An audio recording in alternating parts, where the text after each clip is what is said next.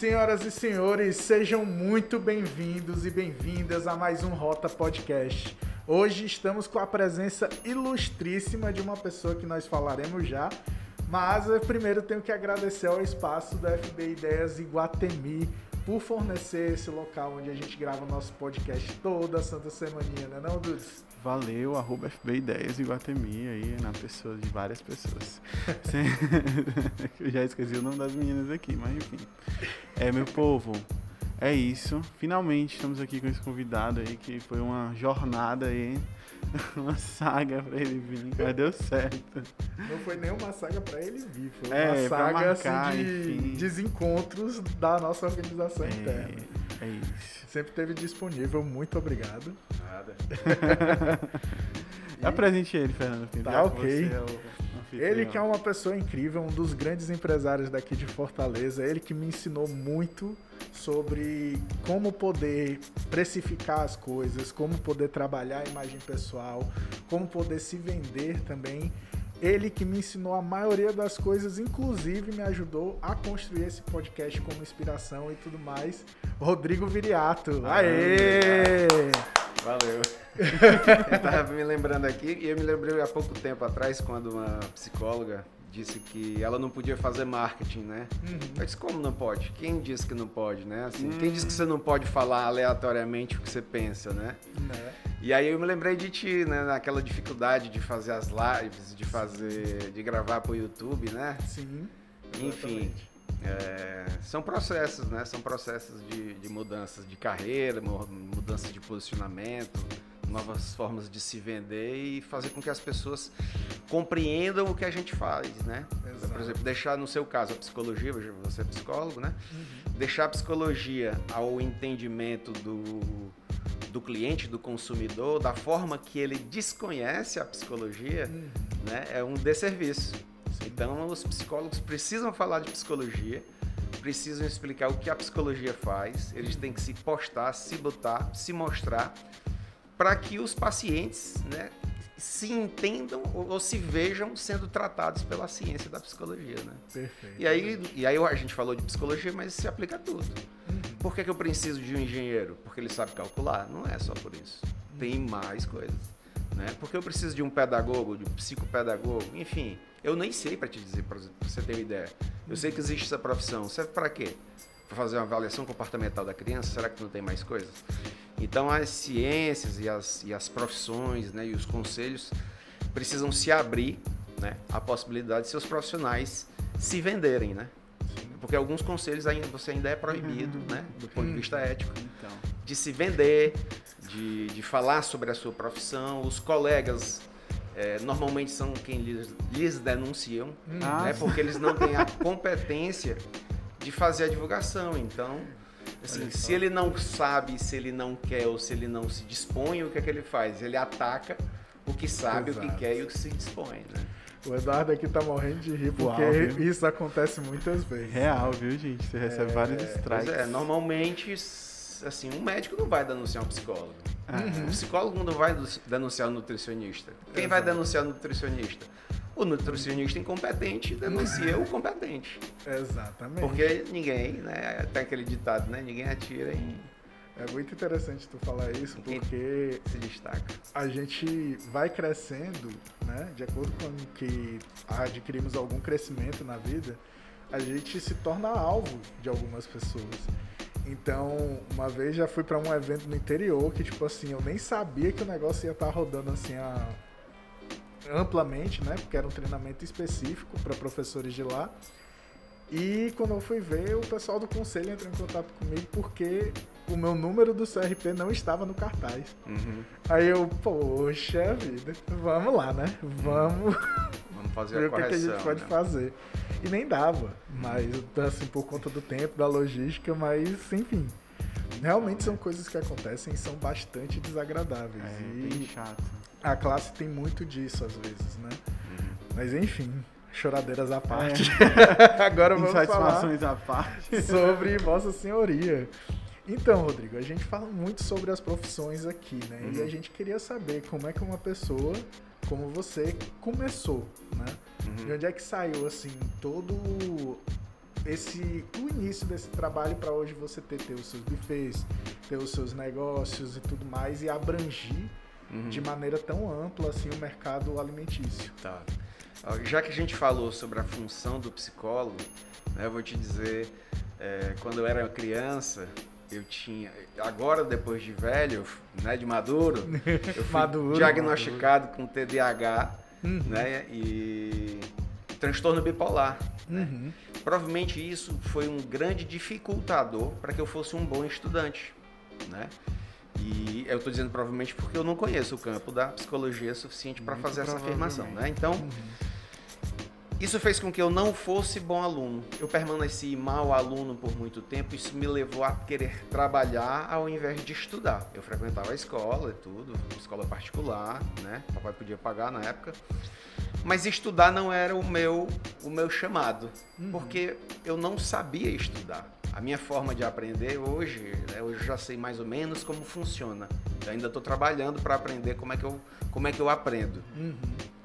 Então isso me levou a trabalhar, trabalhei com várias, em várias áreas, digitação, eu vendia bombom na loja da minha mãe, nos saquinhos de papel crepom para festa. Mas eu entrei, digamos, para o negócio virar o que ele é hoje, um ramo, no ramo de alimentação, eu montei uma empresa de locação de material. Eu desconhecia completamente o setor. Eu sei que a gente comprou é, uns pratos, uns talheres, umas mesas de madeira, né? Aquelas que a gente chama de mesa cavalete, eu e meu irmão, e a gente começou a alugar para os clientes da minha mãe. Minha mãe tinha uma loja de decoração de festa infantil. Uhum. Então a gente ficava lá, eu ficava lá vendendo bombom, nos saquinhos de papel crempom para as clientes dela, e vendendo os, a locação de prato, copo, talher, né? E naquela época a gente não precisava do dinheiro para sobreviver. O hum. dinheiro, eu e meu irmão, a gente ficava com esse dinheiro e ia juntando, juntando, juntando.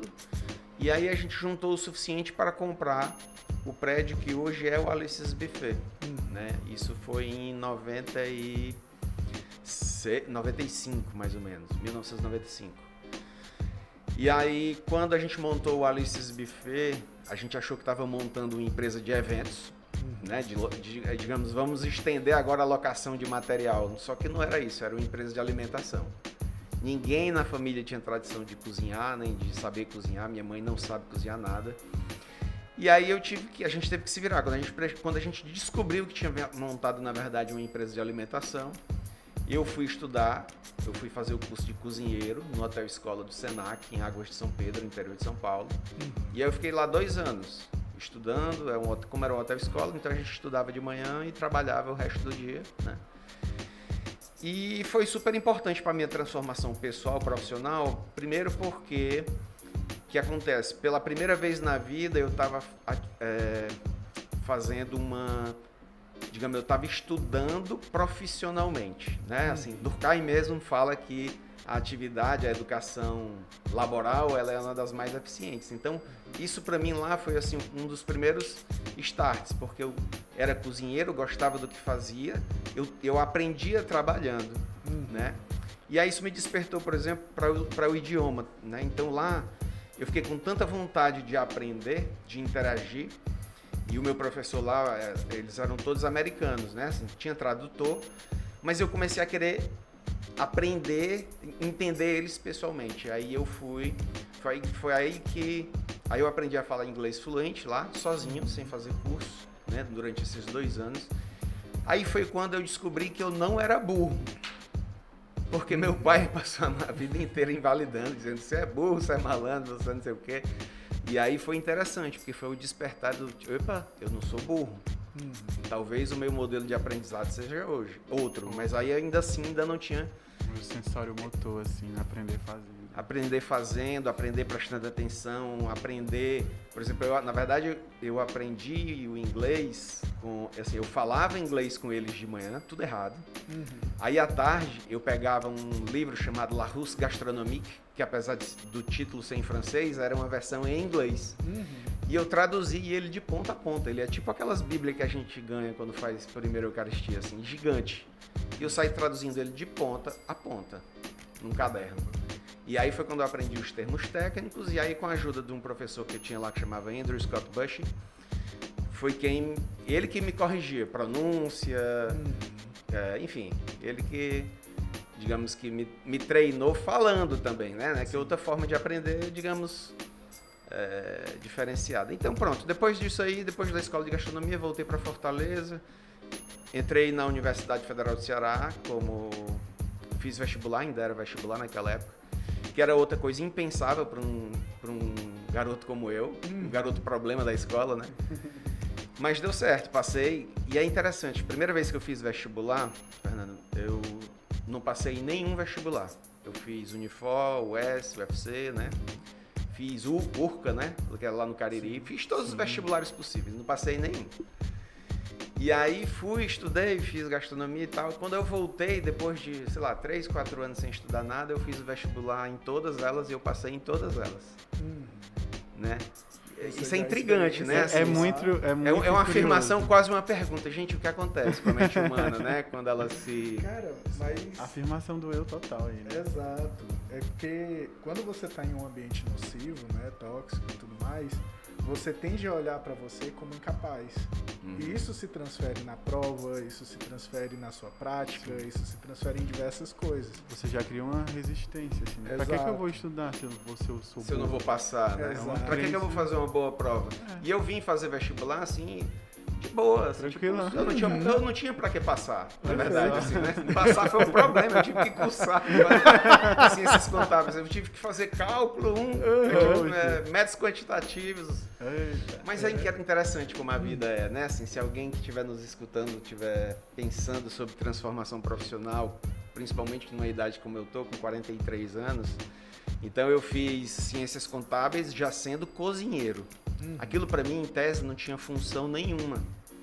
Mas só depois de muito tempo, né, passou a fazer sentido, porque quando eu passo, quando eu entrei como professor da Universidade Federal, as cadeiras que eu lecionava era gestão de pessoas, uhum. empreendedorismo, e aí virei professor de particular de empreendedorismo, né?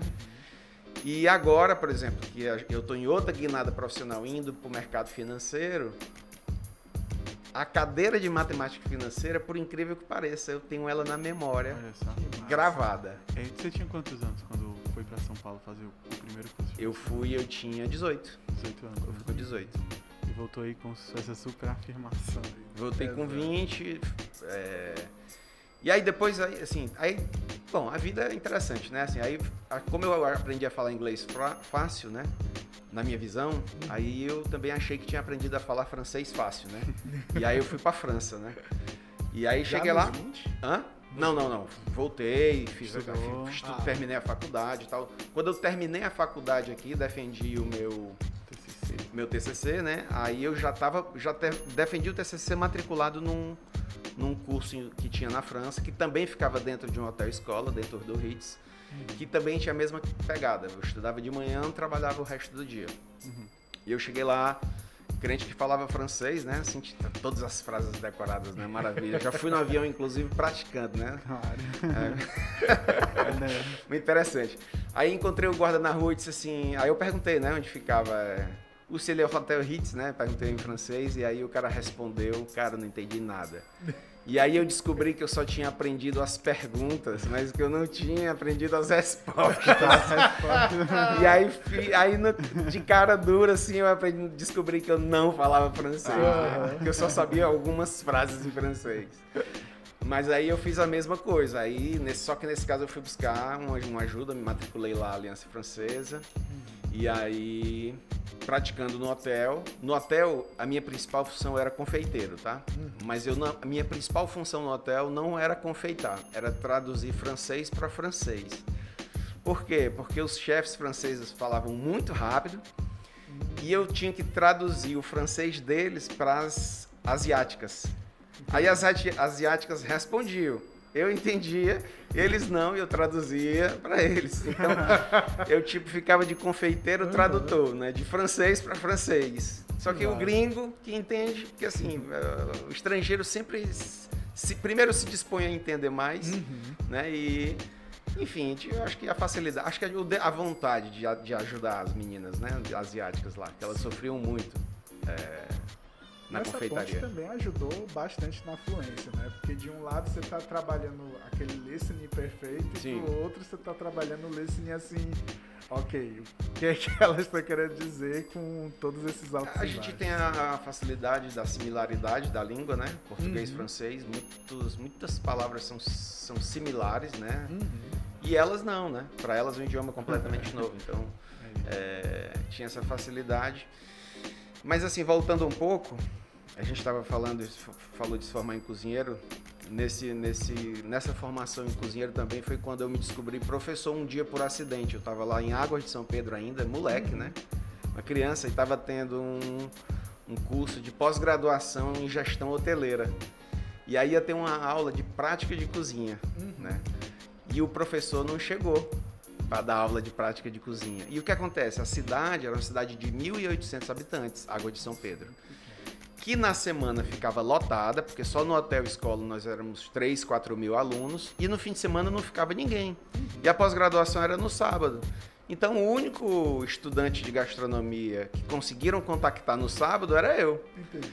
E aí os caras me ligaram e disseram assim, ó, tem condições de dar aula de garde-manger? Eu disse, total.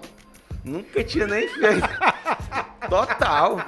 Isso é Pode? tão uma pessoa ali, né? Né? Isso é que é o grande lance da segurança. Saiu de É. Fortaleza levando carão, chegou lá em São Paulo, manda pra mim. Aí o cara pegou e disse assim, sabe fazer patem crute? Que é hoje a aula de patem crute. Eu, claro. Cara, eu não sabia nem o que era patem crute. Nunca tinha visto. E, homem, E é não tinha feito cadeira de garde-manger época? ainda. hã? Como é que tu soube nessa época? Porque nessa época não tinha Google. Não, mas os receituários estavam todos lá. A única coisa que eu Ah. perguntei é assim, olha, vocês estão com receituário? Tá tudo, tá tudo certo aí? Tá tudo certo aí. Eu fui lá na autoconfiança total. Mas o que é que naquele dia despertou pra mim? Na verdade, ali foi a vontade de ensinar.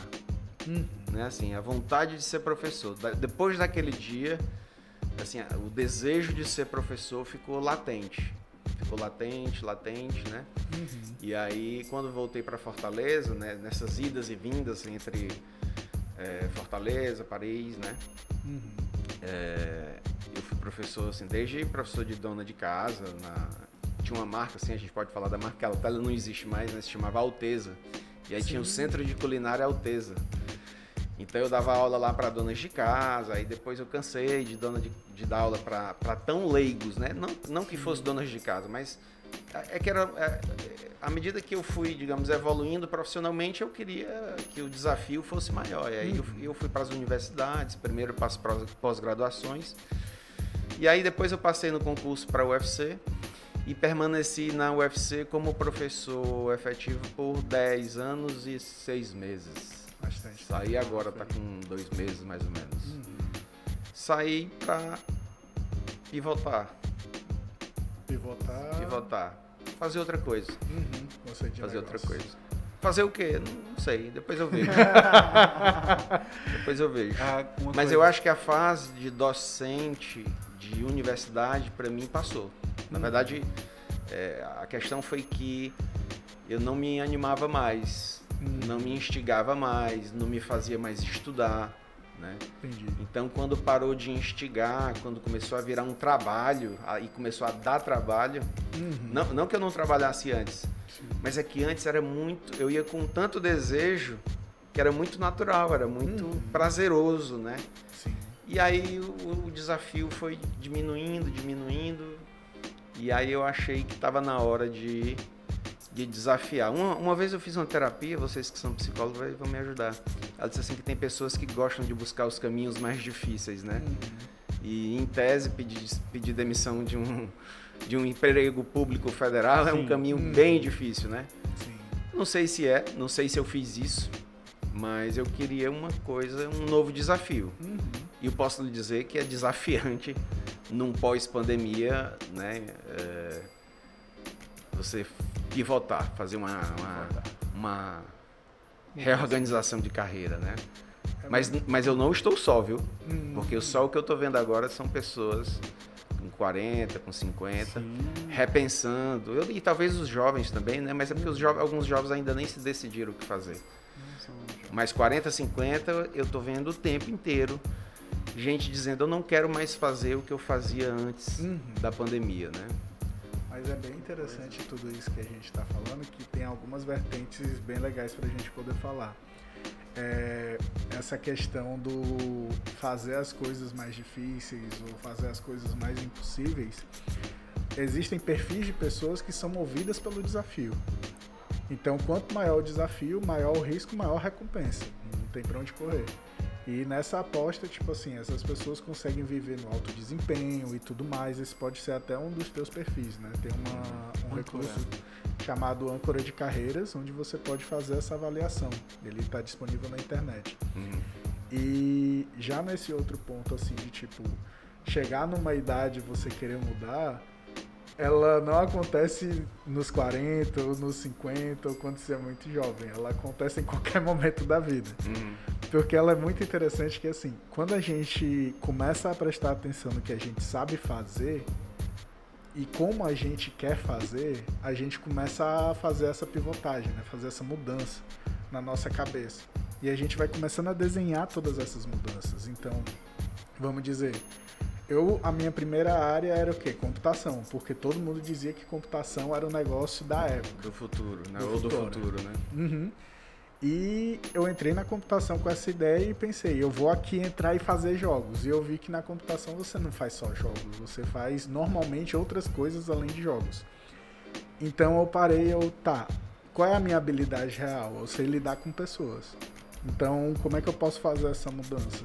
Quais, quais são as áreas que eu posso lidar com isso? Eu passei muito tempo ali namorando com o direito e com a psicologia, sendo que chegou uma hora que eu. Caramba, é a psicologia. É isso daqui. Que trazia realmente esse sentido que você estava falando, né? De tipo. Não é que eu me sinta trabalhando o tempo todo. É uma coisa que você faz pelo prazer de fazer. E renova e não desgasta tanto e você se sente bem no final do dia fazendo aquilo. Uhum. E isso vai mudando. A gente vai amadurecendo, vai compreendendo as coisas e vai mudando, né? É. Então é uma experiência bem legal tu poder trazer tudo isso como uma experiência de vida, né? E para onde isso está te levando hoje? Tu consegue vislumbrar o horizonte ou ainda está realmente tudo? Na verdade, Fernando, é... assim, se eu, se eu colocasse aqui para vocês, eu, eu, fiz é que eu, eu, eu, quebrei a linha do tempo, né? Explicando a minha carreira, né? Nada não. Mas é, eu já estudei fora, por exemplo. Então me formei pela Cornell Tech de Nova York como... É, eu fiz um MBA em Digital Mindset, Mindset and Leadership. Uhum. Eu fiz mestrado em Educação aqui na Universidade Federal do Ceará. Então, assim, tem uma coisa boa do meu currículo, do meu currículo oculto, que, que foi um itinerário muito plural. Né? Uhum. Eu fiz muito de muita coisa. Tem uma coisa, a coisa boa é que eu sei fazer várias atividades. Eu sei lecionar, eu sei empreender, eu sei ensinar os outros a empreender. Qual a parte ruim? É que eu tenho muitos cenários. Uhum. Então, quando o leque é grande demais, e aí você pega uma pessoa como eu que tem TDAH, é, você cria um desafio gigantesco.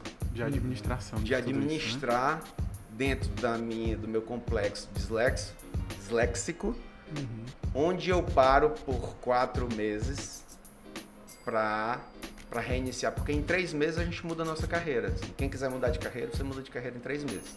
A compra da ideia da sua nova, deixa eu reafirmar aqui para poder a pessoa entender.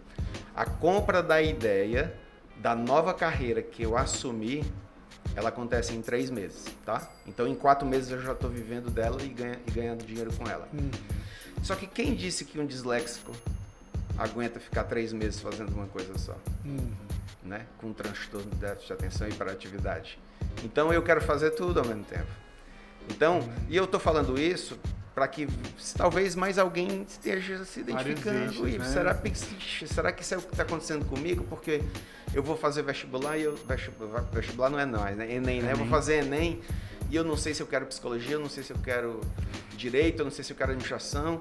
De repente o sujeito só está no, espectro né? de, de, de não saber parar. Hum. Né? De, já vi muita gente que escolhe a carreira pelo tempo de formação, né? Eu vou, eu vou fazer nutrição porque são três anos e meio. Não vou fazer medicina porque são seis. E né, não é bem assim, né? Uhum. Então eu, eu, assim, eu, eu só estou dando um tempo, estou no meu um período sabático Primeiro porque as, as minhas empresas voltaram agora, né? Minhas empresas são de restaurante e buffets, né? A gente tem o Café Viriato, forneria. A gente ficou fechado por um ano e nove meses, mais ou menos, embargados, ao meu ver. E agora a gente está voltando, então gente, eu estou tendo que executar todos os eventos que ficaram embargados durante um ano e nove meses de uma vez só, né? Um dos motivos que me levou também a essa mudança, essa- esse desejo de mudança, foi a pandemia. Porque a pandemia, para todos nós, a gente percebeu o quê? Que a gente não tinha gerência sobre a nossa vida. Nem estou falando da nossa saúde. Eu estou falando do direito de ir e vir. Sem, sem criticar, e isso eu estou falando sem mérito de críticas, se foi certo ou errado, tá?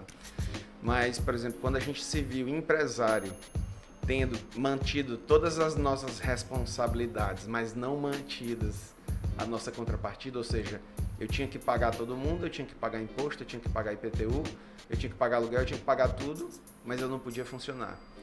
Quando eu me vi nessa perspectiva, eu disse que assim, olha, daqui 10 anos eu não quero mais isso para mim.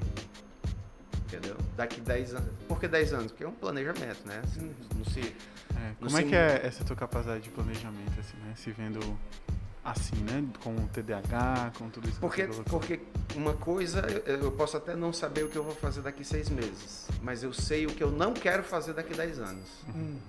Isso eu sei. Daqui 10 anos, eu- o que eu não quero fazer, eu tenho muito claro na mente. O que eu não quero estar fazendo, que horas eu não quero estar trabalhando e que responsabilidades eu não quero assumir. Né? A gente entrou na pandemia com 300 funcionários. Isso dava uma folha de pagamento de em torno de 600, 700 mil reais né? de passivo. De passivo trabalhista mensal, né? Nem se chama passivo, do ponto de vista contábil, se chama só de responsabilidade, né? E agora, por exemplo, a gente está saindo bem menor, claro, se enxugou, algumas empresas nossas se transformaram, e, mas aí substituindo essa despesa que era folha de pagamento, veio, por exemplo, a oneração da, da energia, a oneração da gasolina, uma inflação real de 120% em cima de, de todos os in- os insumos. Então a gente vendeu, por exemplo, eventos a 130 reais por pessoa, que hoje eu gasto 160, 170 para executar. Então quando eu olho para uma situação dessa, eu penso que daqui, eu não sei se daqui 10 anos eu quero estar exposto a esse risco. Entendeu? Exposto a esse, a esse cerceamento. Né? Então é uma questão de escolha. Eu É. tô olhando uma coisa que eu tô enxergando é, tô com 43, com 50, o que eu não quero passar mais. Porque pode vir outra pandemia. É uma boa né? estratégia mesmo.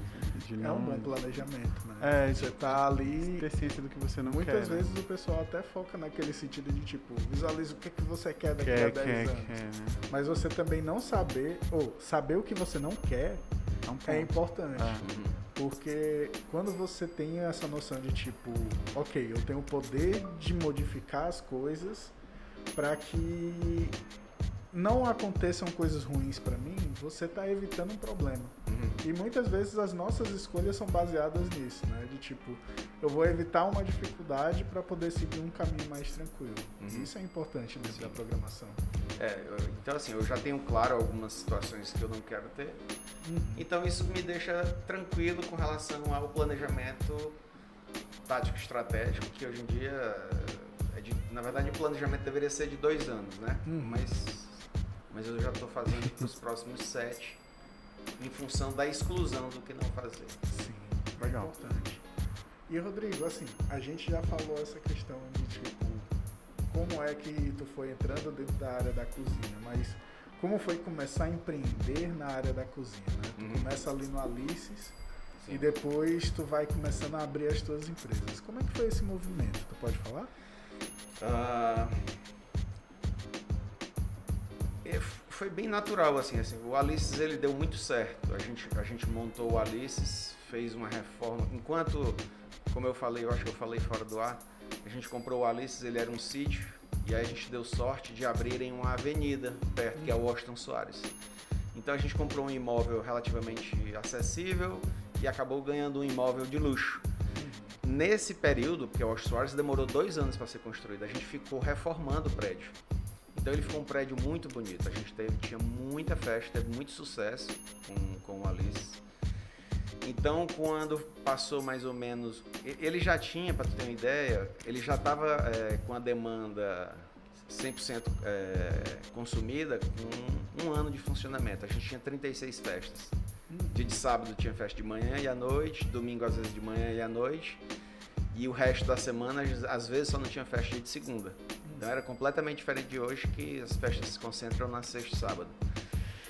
Aí logo a gente já abriu um segundo buffet. Eu abri um buffet chamado Viriato Buffet. Depois eu abri outro buffet chamado Casa Viriato.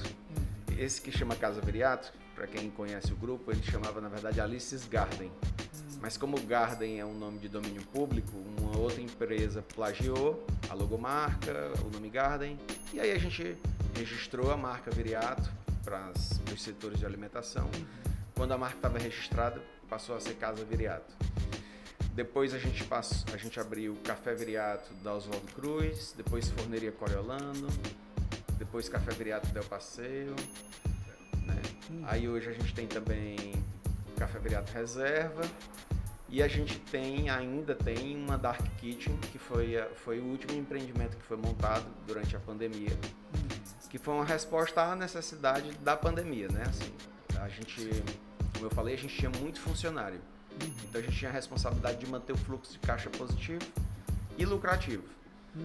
Então a gente teve que pegar um prédio e a gente transformou lá numa mega cozinha de distribuição de marcas que as pessoas não conheciam e, e nem menos ainda sabiam que eram nossas. É então a gente montou um, uma marca chamada Yumizushi, uhum. de vender sushi, uma de hambúrguer chamada Bushiri Burger é, uma de pizza chamada Pede a Pizza. Forne... Aí ficou as marcas tradicionais que a gente já tem, Forneria Coriolano, Café Viriato, Croissant Viriato. Então a gente começou a operar várias marcas porque ah, assim, nosso principal veículo de venda durante a pandemia era o iFood. Era uhum. o principal, digamos, intermediador de vendas. E o iFood funciona igual o Google. Se eu boto lá croissant viriato, todo mundo que procurar croissant vai cair na, na, na nossa na, na nossa página. Pelo patrocínio que você fala? É, é como se fosse um ADS sem ser um ADS, na verdade, ah. entendeu? É, é, é, mais como se fosse uma ferramenta de busca, por exemplo. O, Google, antes de ter os patrocinados, né? Uhum. Não sei se vocês lembram, se você entrasse com a palavra, Sim. era por ordem, era por ordem de, de relevância. É, de relevância. Hoje não, hoje quem paga está na frente, né? Uhum o iFood continua ainda, tá? é, mas ainda, ele vai né? mudar já. Ele ainda funciona por ordem de relevância, que é quem vende mais, e segundo, quem usa as palavras certas. Não só no nome da marca, como lá embaixo no que seria subtitles, mas sei lá, no descritivo da marca. Uhum. Tanto que se você entrar nos descritivos das nossas marcas, assim, é um descritivo super desconexo. só que, só, só, que é, na verdade isso ali são palavras-chave. Palavras porque né? ali é uma ferramenta de, de, de busca. As uhum. pessoas pensam que ali é um lugar de você descrever a marca, de ser bonito e poético. Mas não é, aquilo ali é. E aí quando eu descobri, a gente passou de um faturamento. A gente. Em novembro de 2019, uhum. antes da pandemia, a gente faturava 30 mil. E aí o Fernando até acompanhou um processo pelo qual eu passei, que fiquei 60 dias cuidando dessas, logoma dessas uhum. marcas iFood.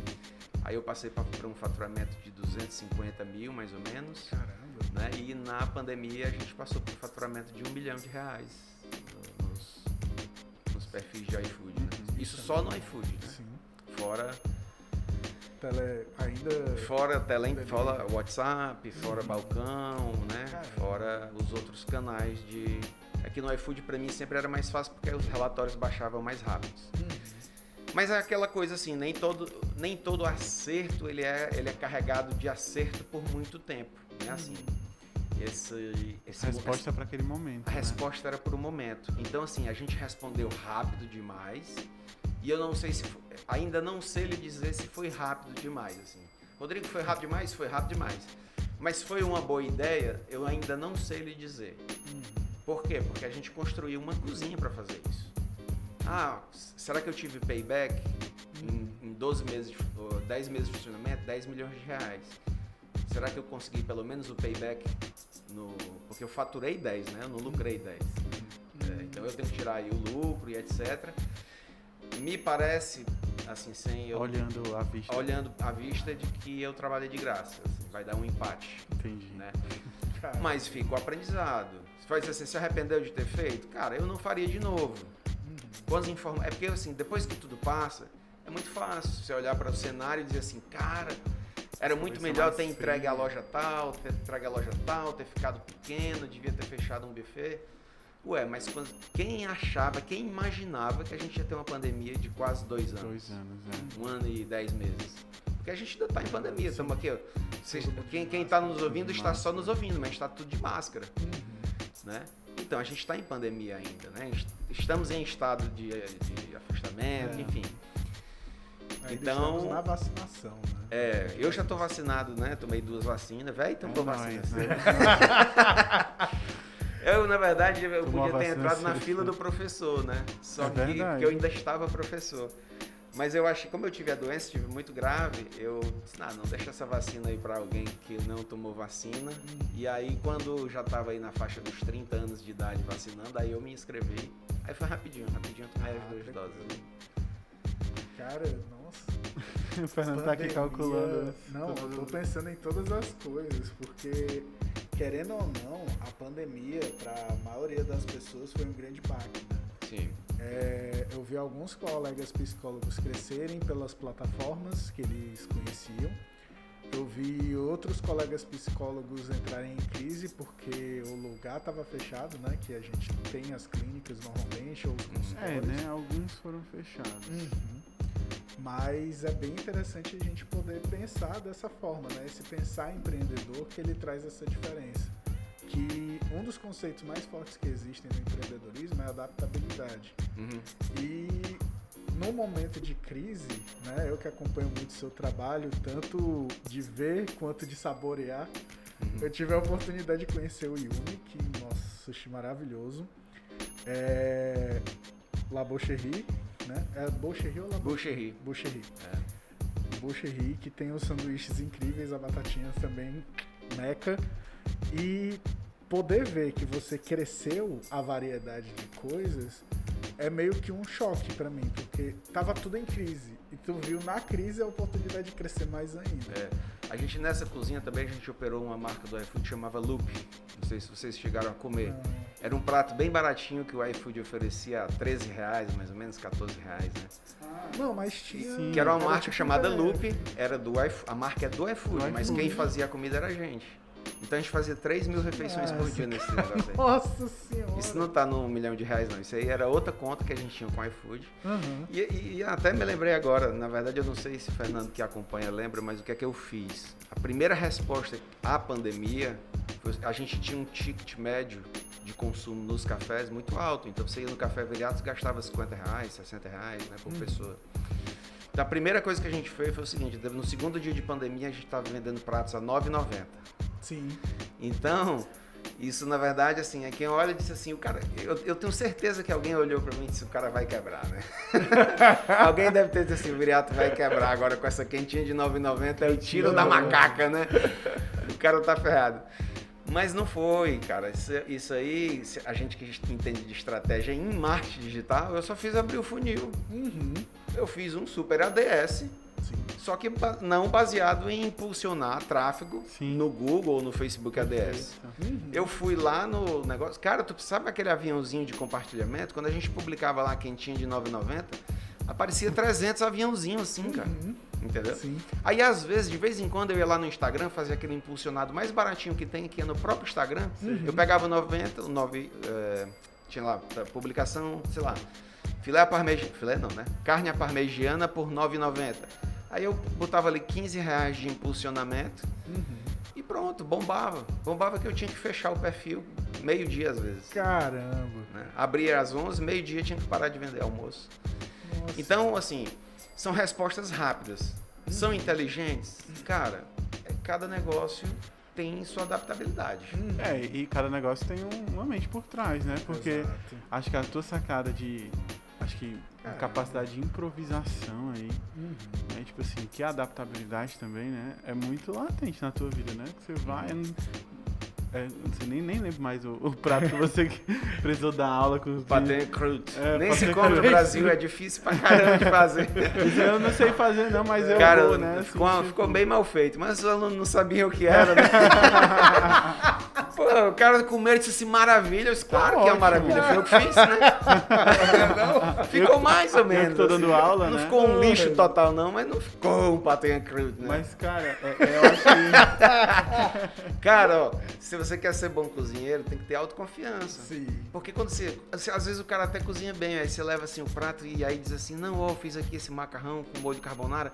Ele tá- talvez esteja meio salgado, talvez eu botei bacon demais, mas eu acho que tá bom. Pronto, ferrou. A pessoa que vai comer já vai sentir que tem sal demais, que você exagerou no bacon. Sim. Então, quando você estiver cozinhando, tem que ter autoconfiança, filho. Técnica e autoconfiança. Dá uma lida na receita e faz Vai, com autoconfiança. Não fala nada. Já entrega dizendo assim: olha que prato maravilhoso. Olha aí. Aí quem for comer já come. Já come, como é que chama quando a gente recebe uma informação? É... Oh. As- Sugestivo. Sugesti Sugestivo, sugestionado. A gente, exatamente, a palavra é certa. A gente- o cara já recebe o prato sugestionado a Aham. gostar, né? E é muito bom isso daí. É um dos gatilhos mentais ditos pela internet. E é Ó, muito- dá até pra usar na, na, numa sessão de psicologia. De repente, é de repente o paciente tá muito mal, né? Assim, muito mal, meio deprê e tal. Aí termina a sessão de psicologia e diz, nossa, nunca tive, nunca vi uma pessoa se transformar tanto numa sessão de psicologia, né? Vai que o cara. Rapaz, olha aí Vai que o cara assim, o cara tá na, na, na bad, né? Aí de Aham. repente, não eu tô brincando, tá? Não sei se você. Mas às vezes você dá uma sugestionada pra ver se o cara sai da bad, né? Também. Mas quando a gente vê aconselhamento, tem dessa, isso daí como técnica. Tem, né? A gente poder validar o cliente, porque dentro do ambiente de plantão psicológico, a gente recebe a pessoa no momento de crise. Sim, às vezes crises graves, né? Exatamente. Então, quando a gente vai fazer esse tratamento urgencial, a gente às vezes precisa focar nos aspectos saudáveis do cliente. Então, trazer isso daí, mesmo que seja uma questão assim de sugestividade como gatilho, é positivo para o crescimento do cliente. Às vezes isso já é o suficiente para o cliente vestir uma roupa assim diferente, uma É. roupa que condiga com o humor dele na próxima sessão. Certeza. Então é bem legal tu poder falar sobre isso e influencia no nosso trabalho. E o mais legal é que toca lá naquele primeiro momento. Eu sou psicólogo, mas não sei fazer o meu marketing. Não, exatamente. Eu acho que, Fernando, perdão ter cortado, mas eu acho que existe uma, uma, uma certa conciliação, né? Porque às vezes a gente tá ali diante do cliente, do nosso paciente, mas ele não deixa de ser um cliente, Uhum. enfim. E ao mesmo tempo que nós queremos ajudar ele, nós também estamos trabalhando, estamos a serviço Sim. dele. É um serviço. Então, assim, eu percebo muito assim nos meus co- colegas e tal, que hoje estão na clínica, assim como eu, né? Que há uma falta de, de conciliação dessas duas coisas, né? Sim. Então, assim, eu, eu quero muito ajudar esse cliente, é verdade. Sou um suporte para ele, mas também estou trabalhando, né? Eu Uhum. quero crescer, eu quero me desenvolver aqui também. Então, eu acho que há uma confusão, né? Em algumas, algumas profissões, né? Eu não sei se você é sobre isso que tá falando, mas assim, há pouco tempo atrás eu estava fazendo um tratamento é, fisioterápico, de fisioterapia, né? Sim. E a moça cobrava 110 reais a sessão. Mas, cara, a sessão era muito boa. Né? Eu tô com uma lesão na lombar bem grave. E, e eu sempre que eu ia lá, eu saía muito bem recuperado. E eu falava pra ela, ó, você tem que cobrar mais caro. Porque a sua, o resultado que a sua sessão gera Professor de novo aí. né? não é de 110 reais, né? Aí ela disse, ai, mas eu não posso porque os clientes não vão Aderir. não vão aderir. Ah, eu não posso porque eu tô perto da Bezerra, de Menezes. Ah, eu não posso pelo não sei o quê. Aí eu fiz o seguinte, eu comecei a fazer os pagamentos dela via Pix. Aí eu depositava 200 reais, sabe? Aí ela me mandava um áudio. Eu não queria pagar 200. Eu não quero pagar. Eu sou, eu sou um cliente normal, eu não quero pagar mais caro. Mas, mas assim, eu queria ajudar ela, que ela enxergasse o valor dela, né? E aí eu comecei a fazer uns Pix de 200 reais pra conta dela, né? Aí ela mandava uns áudios assim, por que 200? Você tá achando que é especial por quê? Tá se achando rico, né? E aí eu fiz assim uns três vezes, ela ficava indignada, né? E aí quando chegava na sessão, de- na sessão seguinte, ela dizia assim, você escutou meu áudio e não me respondeu? Eu disse, olha, eu vou lhe responder quando você me disser qual é o seu valor. Porque por enquanto você só me deu o preço, né? Aí ela pegou e disse assim, tá bom, eu vou... su-" Aí eu disse assim, faça o seguinte, suba 10%. 10% é uma métrica que a gente tem no empreendedorismo. Qualquer serviço pode ser aumentado em 10% e ninguém vai reclamar. Ninguém vai sentir. tá? Reclamar, sempre tem um reclamador, né? Aí ela, aí ela disse, tá bom, vou aumentar os 10%. Aí depois, obviamente, eu abati lá os 200 a mais que eu deposi- depositei, mas assim, é, é importante que o profissional saiba que ele está ali tratando o paciente em troca do valor do trabalho dela. E isso vale para psicologia também, Sim, sim. né? É, e é por isso que tem psicólogo de 70 e tem psicólogo de 500 né? O de 70 é menos capaz de- do que o de 500. Do ponto de vista de tratamento psicológico, eu acredito até que não. Qual é a diferença entre um e outro? É a capacidade de se vender, de se, por- de se por- portar e se postar no mercado, né? Sim, total. É, até porque o de 70 a gente nem sabe quem ele é, nem onde ele mora, nem onde ele atende. E o de 500 é o cara que dá entrevista no jornal, é o cara que está na rede social, é o cara que tem um podcast, como vocês têm. Dá trabalho para fazer o podcast, dá ou não dá? Estamos aqui no meio da tarde, gravando podcast. Por quê? Porque a gente tem que disseminar a informação de vocês, né? E é, isso é muito importante porque, tipo assim, as pessoas às vezes, ah, a pessoa chega num podcast sem roteiro, mas a gente tá aqui, Yuri, me ajuda, quanto tempo a gente tá? 45 minutos num diálogo fluido, num diálogo que não tá tendo muita pausa e a gente não combinou nada de roteiro, a gente só tá fluindo aqui de acordo com o que os temas vão seguindo. E as pessoas às vezes acham que é só sentar aqui numa cadeira e tipo as coisas simplesmente saem. E não é assim. Às vezes a dificuldade também é algum convidado que chega com o roteiro e o diálogo não sai, porque tem que seguir aquele roteiro. Sim. Então a gente tem que estar se adaptando a muita coisa, a gente tem que ir atrás dos convidados, né? Que nem sempre tem a disponibilidade que a gente tem para estar aqui no podcast. Então tem muita coisa rodando e as pessoas simplesmente vão, ah, ele senta ali no Iguatemi e conversa com as pessoas. Não é bem isso. A gente tem que fazer toda uma coisa de tipo, poxa, essa pergunta aqui pode ser interessante para a gente apresentar às pessoas que estão nos ouvindo um novo conceito, né? Ou então, ah, esse assunto aqui é muito legal para a gente poder trazer. Igual como a gente teve um podcast que lançou há pouco tempo, que foi o da Thaís Uchoa. Que ela começou, ela saiu do direito e ela começou pensando, poxa, eu vou estudar para concurso, só estudar para concurso, só estudar para concurso. Cinco anos depois, com família, ela, não, eu posso ser útil de outra forma. Uhum. E depois desse estalo, ela foi criar perfil na internet e etc, e gerando conteúdo. Ela entrou num escritório de advocacia bem grande até, considerável. Uhum. E nessa história dela entrar dentro desse escritório, ela hoje está vivendo muito bem com a renda do trabalho dela. Uhum. Aí a gente até conversou, né? Tipo, é o seu um em um milhão que ninguém acredita. É. Diferente do um em um milhão que muita gente acredita. É, também não adianta só fazer o podcast, né? A gente tem que ser omnichannel. Sim. Então tem que estar o podcast, Instagram, YouTube, YouTube. Facebook. Uhum. E aí, e aí outras, cada, cada setor de atuação tem, tem canais específicos de, de diálogo, né? E maneira de se comunicar. De maneira de se Eu achei bem legal que agora eu já vou puxar para essa área do empreendedorismo, né? Uhum. Que foi onde a gente se conheceu. É, eu fui aluno do Rodrigo no MML, né? Método Máximo Lucro, e no NEAG, Núcleo de Alta Gestão. É. E foi bem interessante que nesses dois lugares eu conheci mundos que eu não sabia. De tipo assim, eu tá olhando para um cara que era o meu vizinho, eu não assisto Big Brother, então tipo assim, o Lucas É o Lucas Fernandes. Aham, o Lucas é meu vizinho. E tipo assim, a gente crescia na Lan House, brincando, tirando onda, e daqui a pouco o Lucas aparece assim aí. Poxa, cara, não sei o que tu tá fazendo aqui, legal, tu conheceu de onde o Rodrigo, isso. Aí, ah, eu conheci assim, aí, ah, o Rodrigo é meu amigo e tudo mais, fez o casamento aqui, e a gente isso, a gente aquilo, e eu. Esse era o Luquinhas que jogava com a gente ali. E a imagem dele tá muito diferente, né? Uhum. É, Hoje- na verdade, ele foi pro curso, falando dele especificamente. O que é que acontece? É, as pessoas são, às vezes, boas de construir um, uma- uma- um perfil profissional, mas depois não sabem reconstruir quando querem mudar ou Uhum. pivotar, né?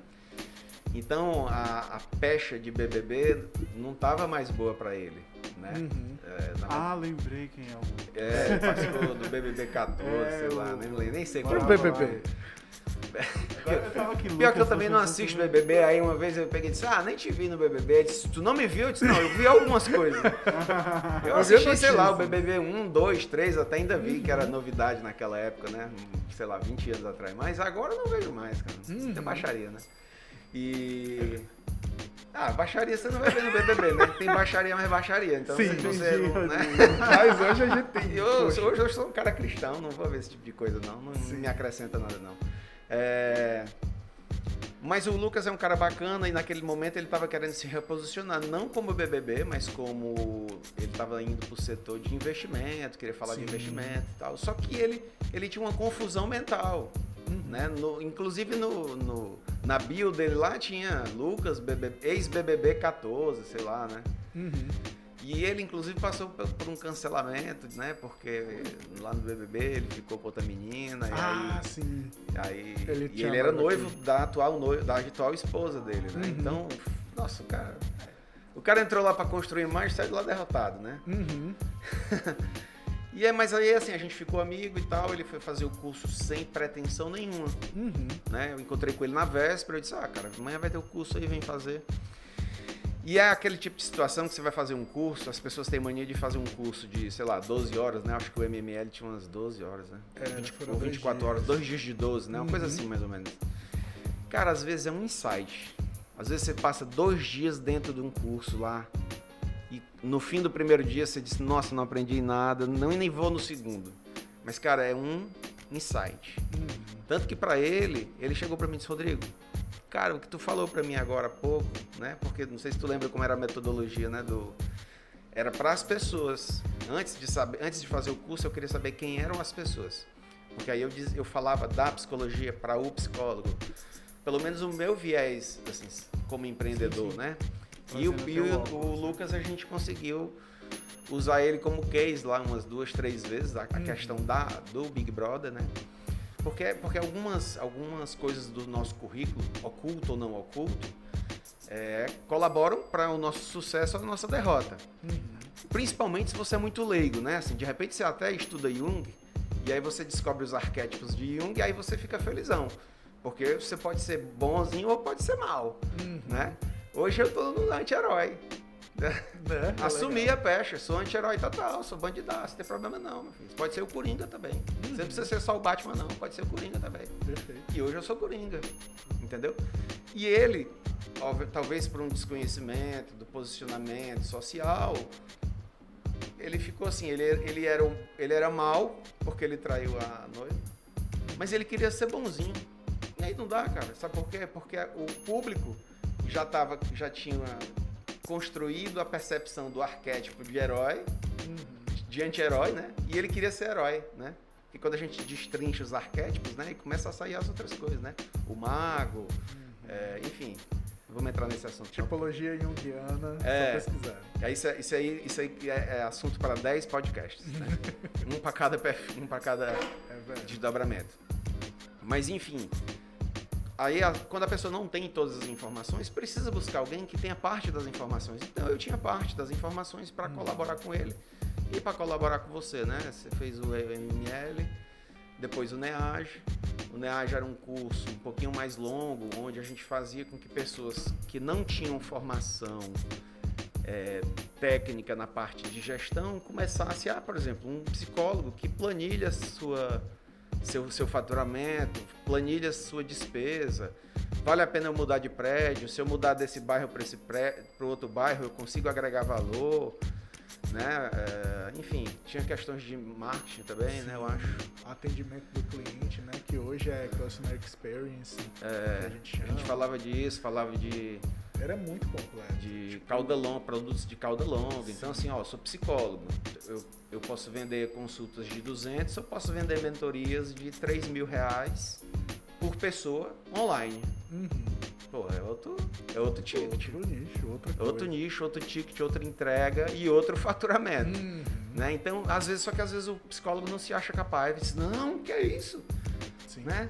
Como é que eu vou ofertar um produto de 3 mil? Quem vai comprar um produto de 3 mil? Ué, novos psicólogos Sim. que não sabem como exercer a psicologia. Novos psicólogos que não sabem como começar e se vender. Uhum. Só que tem agora, né, assim, o- às vezes o moleque terminou a faculdade, cara, e tá ali travado, Sim. né? E naquela hora ali o pai dele não sabe ajudar, a mãe dele não sabe ajudar. De quem ele precisa de ajuda? Do psicólogo que, que obteve sucesso, né? E é bem legal tu trazer isso, que assim, a gente vai vendo como as coisas vão se desenvolvendo. Você me ensinou isso e eu abri o meu programa de mentoria. Aí foi, nem sabia. Eu abri o meu programa de mentoria e agora eu tô dando uma reformulada, né? Deixar Agora, ele agora mais- eu quero uma aula. agora eu quero aula. Vai, vai que eu abro a mentoria, né? Olha aí. De gastronomia, né? Não de psicologia, né?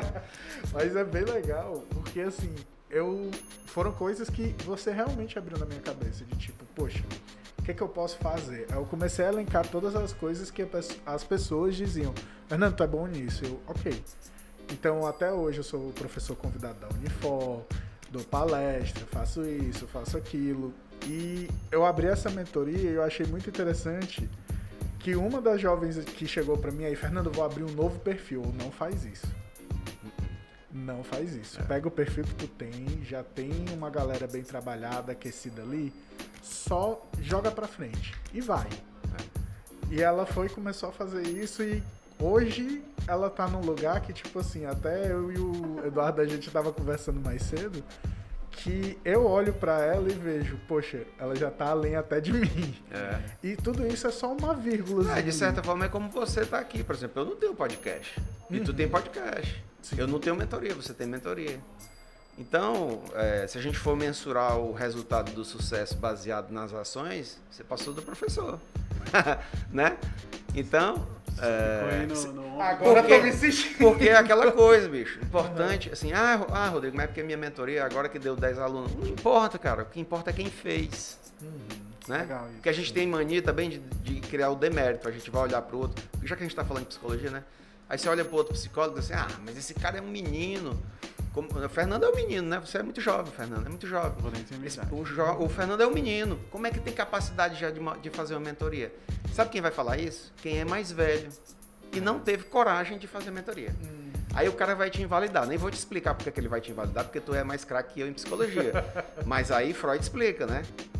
né? Ele vai lá e, tipo, falar mal de ti pra ver se pelo menos naquele momento ele se sente um pouco melhor com a incapacidade dele, né?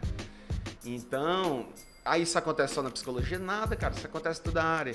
E eu tenho consciência disso, e eu olho para os meus pares da minha profissão e às vezes eu me vejo mentalmente invalidando o cara que fez. Uhum. Por quê? Porque eu não fiz. Entendeu? Porque eu não fiz. Essa é a pergunta que. É só porque eu não fiz, viu? Porque eu não sei quanto o cara faturou, de repente Ah. ele fez mau negócio, de repente ele perdeu dinheiro. Mas eu fico com inveja. Porque eu não fiz. Uhum. Né? E aí a inveja faz a gente caminhar pra quê? Pra invalidação, né? Ah, esse cara nem é bom. Como pode esse cara ter sucesso? Né? Tão jovem, inexperiente, tá, tá, tá. Mas... Mas isso é muito real mesmo, né? Porque eu tenho 23 anos. Aí quando eu fui pra Mas é clínica... meu filho aqui. É. É. Quando eu, eu, eu saí da faculdade, eu tinha clientes esperando, né? Porque eu fiz todo um... Pro... Eu já tinha a noção de que... Foi criando a autoridade, É, né? Eu já tinha noção que não era assim esse mar de rosas todo da psicologia, tá entendendo? E como foi que eu criei essa noção? Porque eu saí da faculdade, assim, Uhum. eu fui aproveitar, fiz cursos por fora, conheci pessoas de fora do nicho lá das paredes da faculdade. E muita gente não fez isso, né? Então hoje eu a- assim, eu fico pensando assim, caraca, ninguém se movimenta. ninguém se, o que é que esse povo tá esperando? É o quê? Um trabalho, uma carta de trabalho, assim? Mas é né? porque eu não sei se você sentiu, não sei qual universidade você estudou, mas, mas quando a gente está dentro da academia, é mal, a exposição é mal vista. É verdade, né? demais. Em qualquer, em qualquer campo, tá? É, é, falar isso Medicina, exposição. é, a de humanas, então, pô, na área de humanas não pode se expor de jeito nenhum, verdade. entendeu? Até porque você não, você não pode se atrelar a essas ferramentas muito burguesas, né? Assim, Isso. É bem É, mas- então, seja numa universidade particular, se for numa pública, talvez um pouco mais forte. Mas aí isso é uma mentalidade que é culpa do professor, dos professores, é culpa da universidade. Porque devia estar lá no currículo da universidade o empreendedorismo. Sim. Na UFC tinha essa. Eu, eu já professor... tenho visto que nas faculdades de psicologia agora já tem a, a, carreira, a cadeira de marketing digital. É, medicina, por exemplo. Cara, medicina, o médico termina a faculdade, a primeira coisa que os caras fazem, assim, não vou, não vou generalizar, né? Não acontece sempre, mas a primeira coisa que o cara faz é comprar um carro e ficar devendo o carro. Hum. Porque como ele sabe que ele vai ter uma renda certa fazendo plantão e tal, a primeira coisa que o cara faz é dar um passo para trás. É assumir uma dívida de um carro que ele não tinha, né? Por quê? Porque ele não teve uma educação empresarial, de tipo assim, poxa, vou pegar meus primeiros 10 mil, 20 mil e vou guardar, e vou guardar, e vou guardar, e vou comprar o carro à vista seis meses depois. Uhum. Mas não, ele compra, ele faz, né? Ele se premia antecipadamente para pagar o carro do, o dobro do preço. Exato. Porque não teve educação empresarial. Uhum. Por que, que às vezes ele não vai fazer é, a especialização, não, como é que chama? Residência médica? Porque ele não tem visão empresarial de que a longo prazo a residência médica vai, vai fomentar uma carreira de sucesso maior do que ele ficar sendo médico do PSF ou enfim, né? Eu, é, eu tô falando assim. mesmo, há uma carência. Genera, de forma generalista, tá? Se algum médico estiver escutando, óbvio é só afirmação generalista, né? Uhum. Eu acho que é uma carência mesmo, né? Assim, de, de conhecimento, mas também é uma carência de desejo, assim. Não sei, eu não vejo esse empenho. Tem esses dois movimentos, né? Porque, tipo assim, querendo ou não, sempre que a gente está na faculdade, é, a visão acadêmica, eu acho que tu pode até falar disso, né? A visão acadêmica e a visão empreendedora, elas são muito diferentes. Uhum.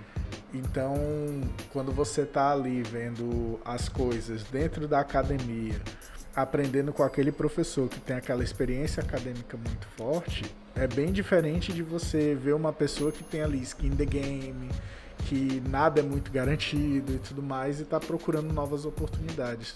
Tu consegue ver essa diferença? É, não, era bem distinto, cara. Assim, pra falar a verdade, assim, a gente nem, hoje em dia, a gente nem pode mais abertamente conversar sobre as percepções reais que eu tinha sobre a universidade. Uhum. Né? Assim, seria politicamente incorreto falar. Entendi. Mas mas assim, em função dos movimentos que aconteceram recentes na educação brasileira, né, é, a universidade não pode, assim, o professor não pode entrar mais no viés do capital. E quando eu falo do capital, é da sobrevivência profissional. Uhum. Porque, por exemplo, eu quando estava lá professor, eu me via com a obrigação de fazer aqueles meninos sobreviverem da profissão, viverem da profissão, ganhar dinheiro com a profissão né? E eu não estava ali com a visão de assim, ah, eu quero que este menino seja o mais culto de todos uhum. e que ele faça uma produção acadêmica de 10 livros que depois vão ficar escondidos na biblioteca. Lá tinha professores com esse viés, com viés acadêmico. E a gente não pode ter uma linguagem só. Eu era o professor com viés de mercado. Qual era o meu objetivo? Colocar os alunos no mercado. Qual é, o, qual é a linha certa das duas? Nenhuma das duas. Tem aluno que entra lá para ser acadêmico, ele tem talento para ser acadêmico.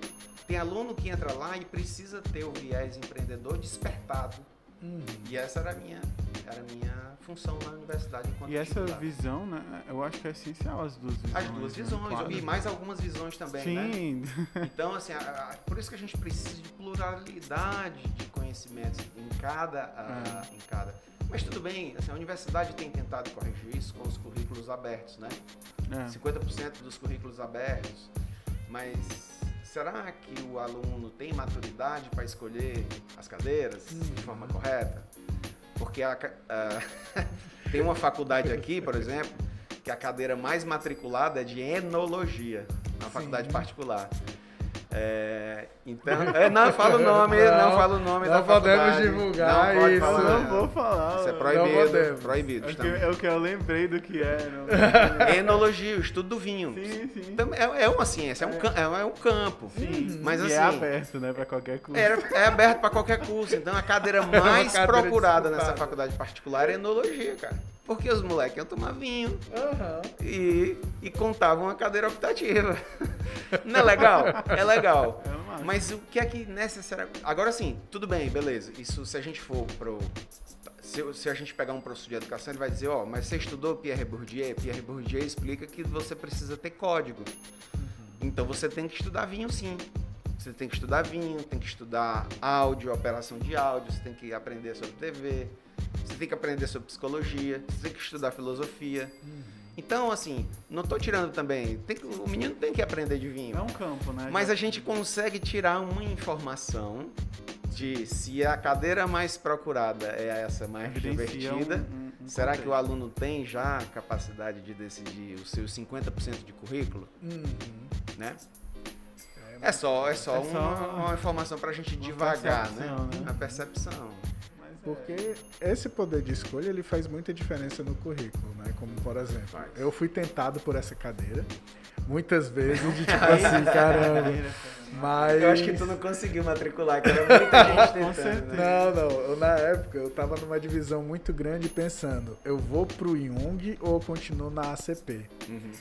E eu queria estudar muito Jung, então eu fiz tópicos especiais em psicologia. Uhum. E nesse período eu parei e vi, ok, eu não sou junguiano, eu sou rogeriano mesmo. Então eu escolhi minha abordagem por causa disso. Entendi. Mas a tentação era grande, tipo assim, Pois é. todo mundo, ah, analogia, não sei o que, e eu.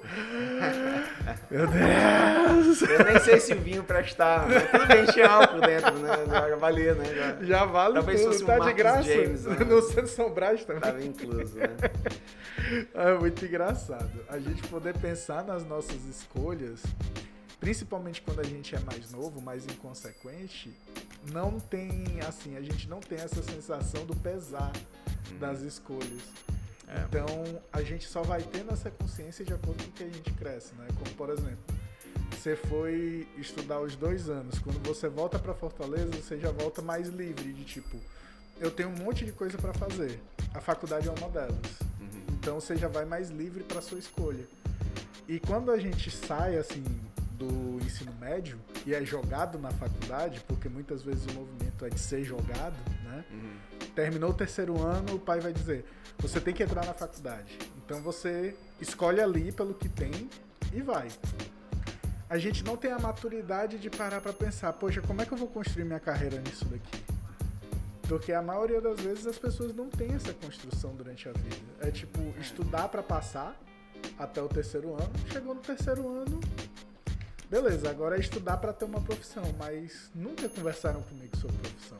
Você sabe que no, nos primeiros semestres, no primeiro semestre da, da faculdade que eu fiz, é, tinha uma cadeira dessa, assim, de, de, de pensar a carreira, planejamento de Uhum. carreira, né? PVP. PVP, né? Eu esqueci. Projeto de vida e planejamento, né? Alguma coisa assim.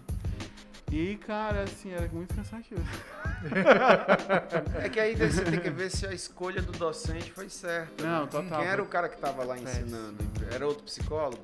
Não. Que teve uma vertente profissional? Então não sei. Mas nessa cadeira também eu realmente me abriu algumas janelas, assim, por exemplo. A gente até entrevistou aqui, né, a Kelly, né, que trabalha com, com projetos sociais, né, com, com empreendedor- empreendedorismo social, ONGs, etc. E ela, ela também, ela ganha dinheiro com isso, não, não é somente um trabalho voluntário, né? Então ela- essa cadeira me desconstruiu essa, essa ideia, né? Tanto nessa vertente, mas outras também, né? Eu lembro que foi nos apresentado o futuro da psicologia, a psicologia aí do- dos jogos e etc. Emergências e desastres, né? Que foi uma disciplina que eu fiz na faculdade, que na- talvez na sua época não, não existia. Não foi muito tempo atrás, mas enfim. Né? Mas hoje agora, já não, tá. pandemia, né? Pois é, me serviu demais, né? A compreensão da, É, da teoria da pré-ventilação. crise, etc. E eu fiz essa cadeira no dia, no dia que o prédio desabou. Foi, foi Eu bem. estava lá trabalhando de madrugada. Fique. É. Eu lembro o prédio caiu. É. E então assim, é na- nesse nesse esse nível assim, né? Porque realmente as disciplinas da ciência, da psicologia, enfim, da ciência da computação e afins vão, vão evoluindo, né, na gastronomia e etc. Nossa, cara, é muito inspirador assim a gente poder conversar com uma pessoa que traz todo esse conteúdo, né, de forma mais completa. Porque querendo ou não, foram muitas experiências na tua vida. Sim. né? E assim, Rodrigo, uma coisa que eu tenho muita curiosidade de saber é, tipo, tu conhece todas as cozinhas que tu, traba que tu tem hoje? Ou, tipo assim, tu conhece mais de uma, um pouco de outra? Como é pra ti? Das gerir cozinhas, tu fala a especialidade ou tu tá falando dos prédios? Rapaz, é uma boa pergunta que eu não sei É, é, não, é, na verdade, é, tudo bem, dá pra responder. Na verdade, assim, é, quando eu resolvi ser cozinheiro, é muito interessante. Quando eu resolvi que ia ser cozinheiro, Hum. eu achei uma revista que tinha uma propaganda do Hotel Mercury, Grand Mercury. E aí tinha uma foto de um chefe de cozinha e de vários auxiliares de cozinha. Cara, eu fiquei. Quando eu resolvi estudar cozinha, demorou seis meses pra eu conseguir ser aceito lá, porque era difícil entrar na escola. A- Aquela foto era inspiradora pra mim. E, e na Alameda Santos tem um hotel, agora me falhou o nome do hotel, mas é um hotel cinco estrelas, super bom. Fica na Alameda Santos com. Enfim. Ali, perto da Paulista, paralela Paulista. Eu olhava para aquele hotel e olhava para a foto do negócio e dizia assim: eu vou ser chefe de hotel. Porque eu queria ser chefe executivo. Eu não queria ser cozinheiro, eu queria saber fazer tudo: panificação, confeitaria, garde-manger, cozinha. Então, assim, quando eu tracei esse objetivo, eu fui atrás dele. Ah, tanto que aí eu me formei como cozinheiro, né, em Águas, é, curso técnico, né, apesar de ser dois anos, 2.800 horas, ele era um curso técnico, porque não existia bacharelado nem tecnológico em gastronomia naquela época. Depois eu fui ser ch- chefe de confeitaria, né, depois eu fui fazer o Maître Trater na Lenotre, também em Paris, na cidade chamada Plaisy, que aí lá eu fui estudar todo o restante. Garde-manger, acepips, hors-d'oeuvre, todos os conhecimentos que eu não tinha eu fui buscar nessa escola, né? É, panificação e confeitaria já, já manjava. Aí você diz assim, mas Rodrigo, tu sabe tudo isso? Bom, não posso dizer que eu sei tudo isso, porque seria a mesma coisa de você dizer que sabe de tudo de psicologia. Mas eu, eu compreendo tudo da gastronomia, né? Mas assim, você sabe tudo? Não, claro que eu não sei tudo. Nem, nem morreria sabendo se eu estudasse todo dia. Mas a compreensão de todos os campos de atuação da gastronomia, panificação, confeitaria etc, eu sei, conheço, né? Ch- Chocolateria também. E com relação às cozinhas, os prédios hoje são 12 cozinhas, eu acho, né? E eu conheço bem as cozinhas, transito bem em todas as áreas de produção delas, né? Mas óbvio que eu preciso de gente, né? Assim, é muita gente trabalhando lá e, e é isso, assim, é, é, um- é- é- é meio extenuante.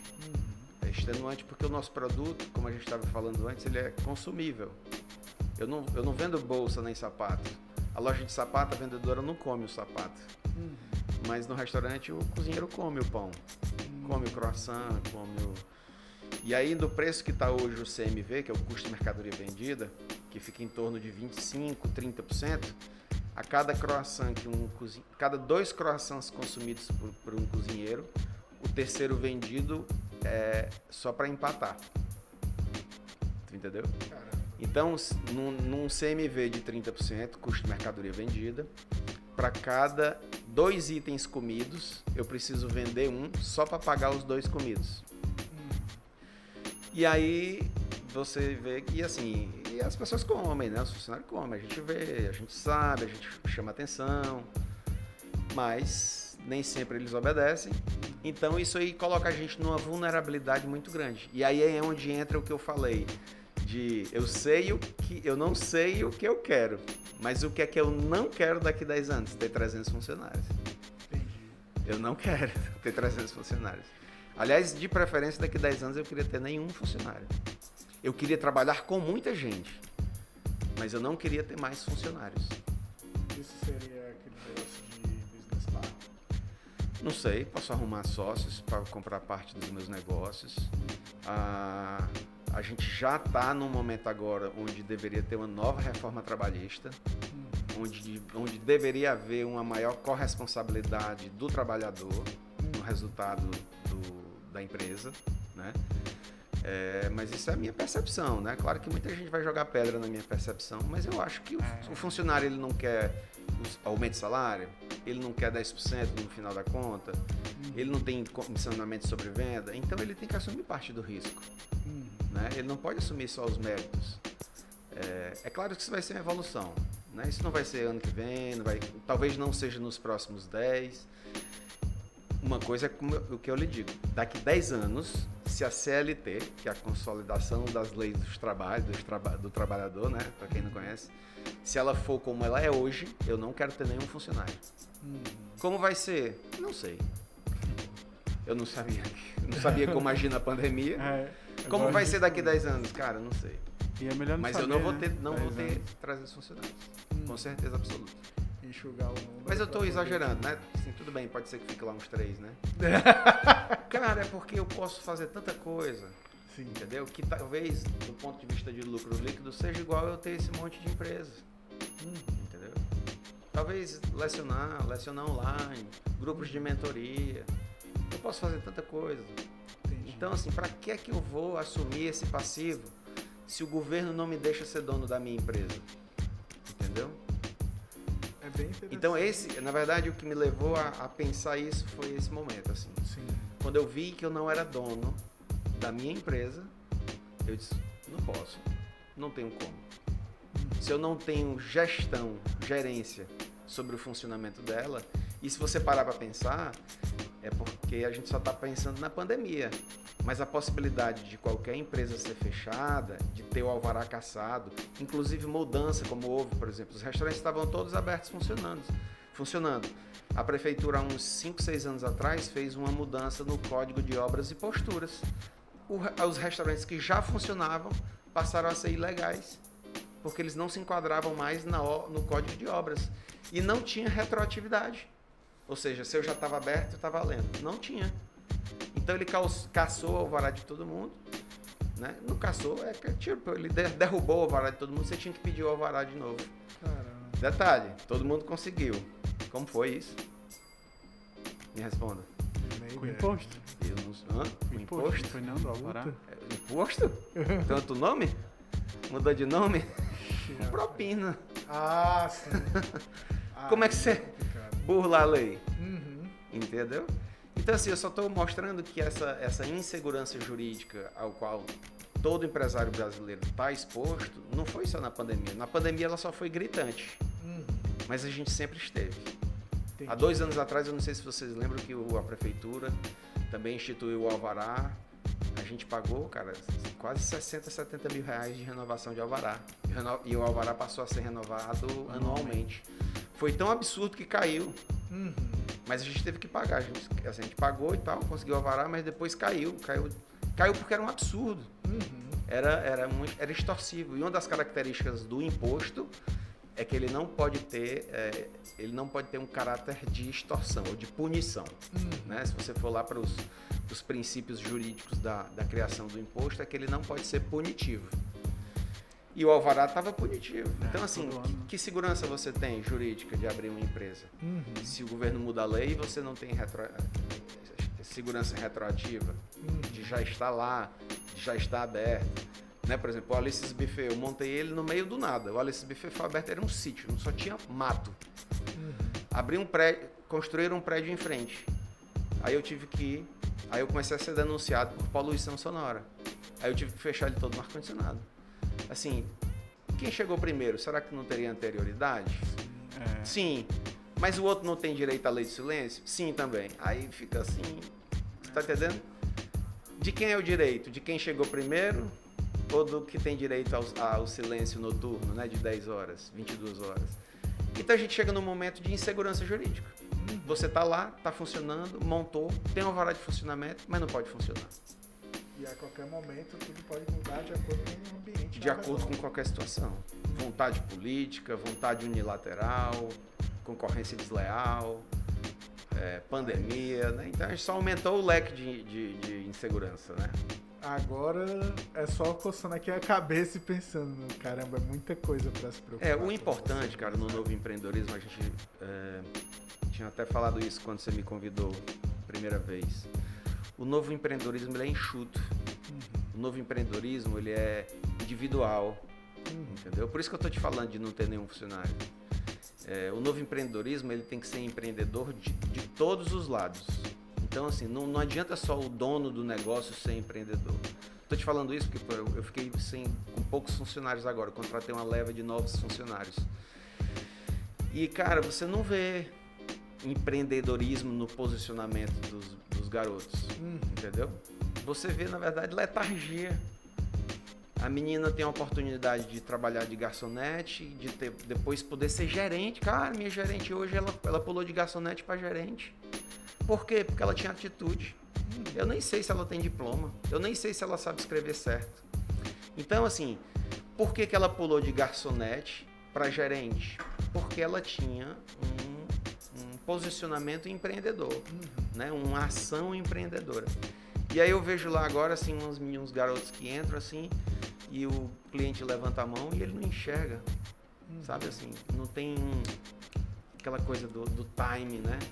Da visão periférica de 180 graus que quem trabalha em restaurante tem que ter, cara. Você tem que andar assim, ó. Quem é, quem é, você, você tem que ser meio tiranossauro rex. De repente, se alguém instalar o dedo aqui por trás, você tem que saber se está do lado direito ou do lado esquerdo.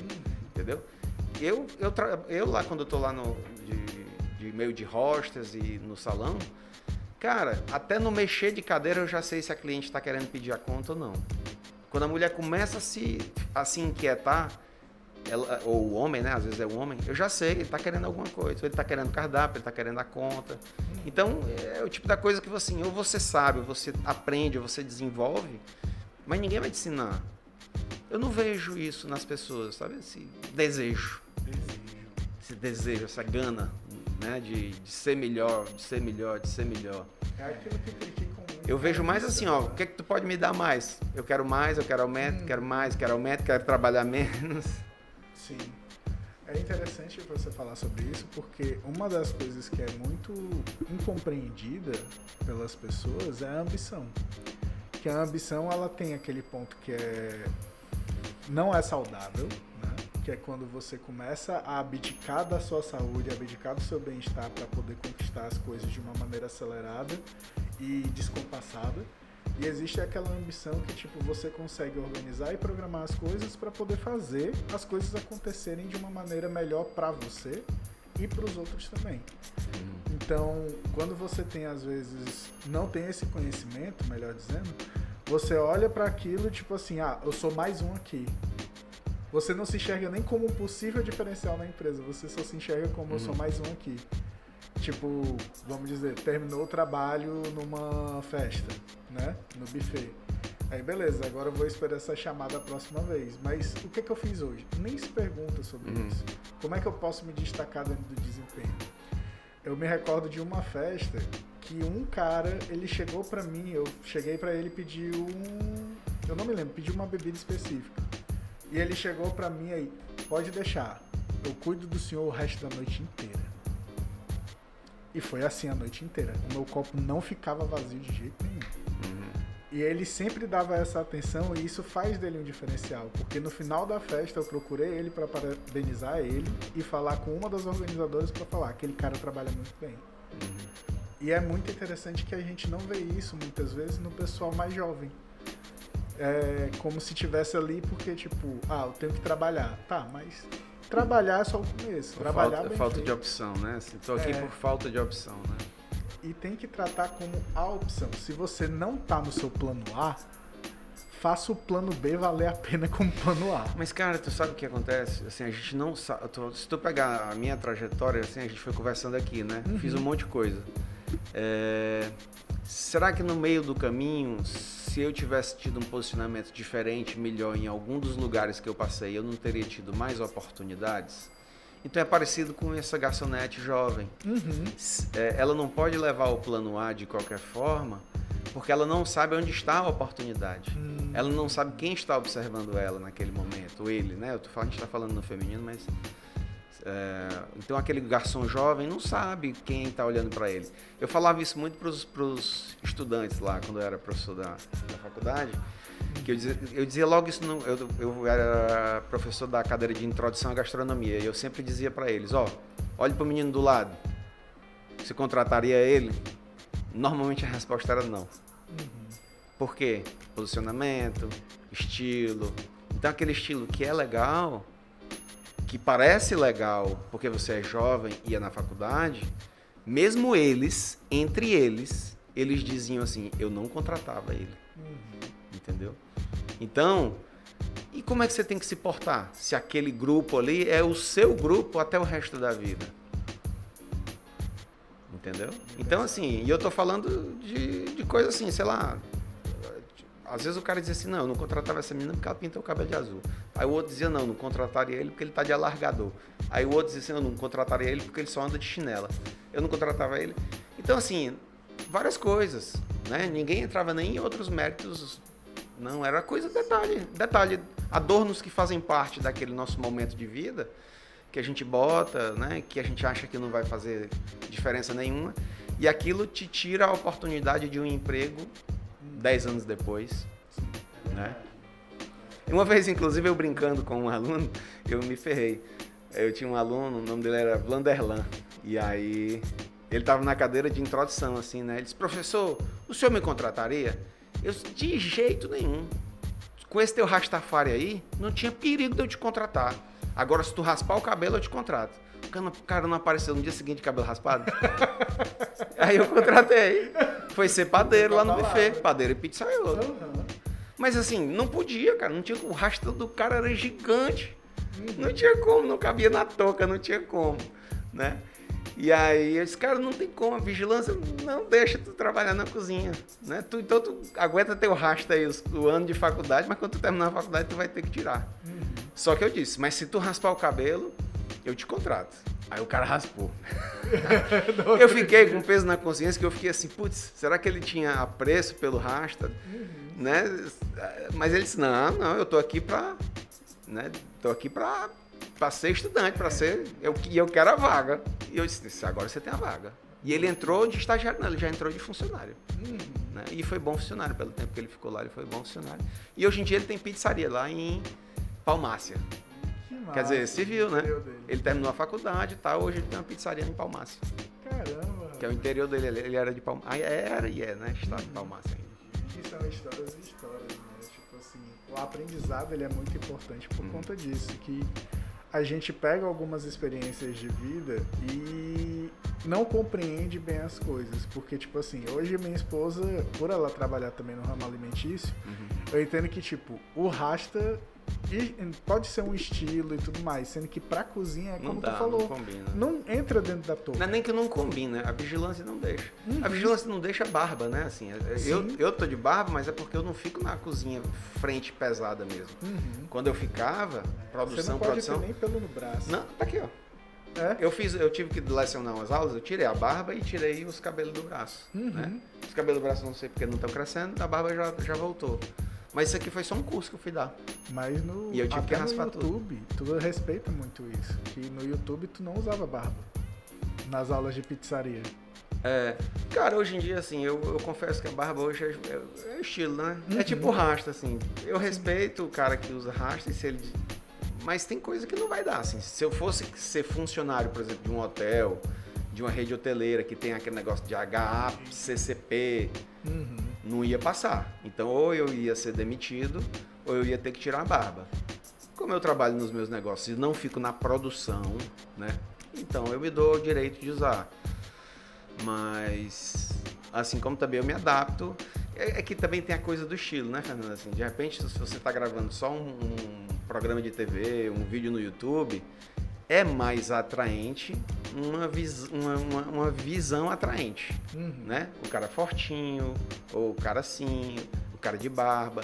Se for um brinco, uma coisa pequena, às vezes fica legal, dependendo do estilo do, do homem, né? E tem coisa que não combina. Então, acho que ali, é, assim, eu acho que eu gravei já uns vídeos de barba também, fazendo, cozinhando. Mas é porque eu acho que hoje, no momento que eu tô profissional, já mais maduro, a barba cabe. Sim. Mas quando eu nunca tive barba. Fui ter barba. Quando a gente se conheceu, inclusive, eu não tinha barba, né? Sim. Sabe por que eu, eu, tive barba? Por causa da pandemia, cara. Não tinha nada pra fazer na pandemia. eu fui cuidar da minha barba. Entendi. Acho que eu resolvi ter outra personalidade, né? Se recriar. Barba, se recriar. É muito Deixar a barba crescer. Pô, Rodrigão, que papo, cara. Que papo excelente, incrível. Tipo, Dudes, tem mais algum questionamento? Não, assim, tô muito feliz assim, de ter conhecido você, o Fernando fala muito, meu Deus. o Rodrigo, o Rodrigo, o Rodrigo. Aí quando ele fala de você, ele fala da pizzaria. Da, Também. Da Corio, Coriolano. Rapaz, até hoje eu não me esqueço. Eu perguntei qual o melhor sabor de pizza pro Rodrigo no dos stories. E sabor sempre é um padrão altíssimo de sabor e tudo mais. Ele falou, fez toda a propaganda de sabor da pizza. Mas calabresa é o quê? A minha pizza é calabresa. Mas não é sabor, é o quê? Eu tinha me esquecido o nome que você tinha usado.